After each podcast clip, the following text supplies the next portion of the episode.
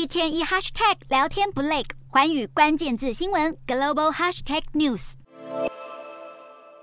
举着国旗高喊要政府下台，约七万名捷克民众三号在首都布拉格走上街头，抗议能源价格居高不下。参与示威的民众包含极右翼和极左翼人士。他们不满保守派总理菲亚拉领导的联合政府立场过于亲近西方国家，痛批政府因为乌俄战争对俄罗斯实施制裁，却无能应对飙升的能源价格。抗议人士呼吁捷克保持军事中立，并采取措施控制能源价格，包含与俄罗斯天然气供应商签约。总理菲亚拉反击表示，这些抗议活动是由亲俄势力发起，认为他们立场偏激，和捷克的利益背道而驰。不过，捷克国会反对派二号也同样痛批执政者对通膨和能源价格无所作为，对联合政府提出不信任投票。不信任投票虽然没有通过，但能源价格通膨飙涨确实严重影响民生。身为欧盟轮值主席国，捷克政府将在下周召开欧盟国家紧急会议，商讨如何解决能源危机。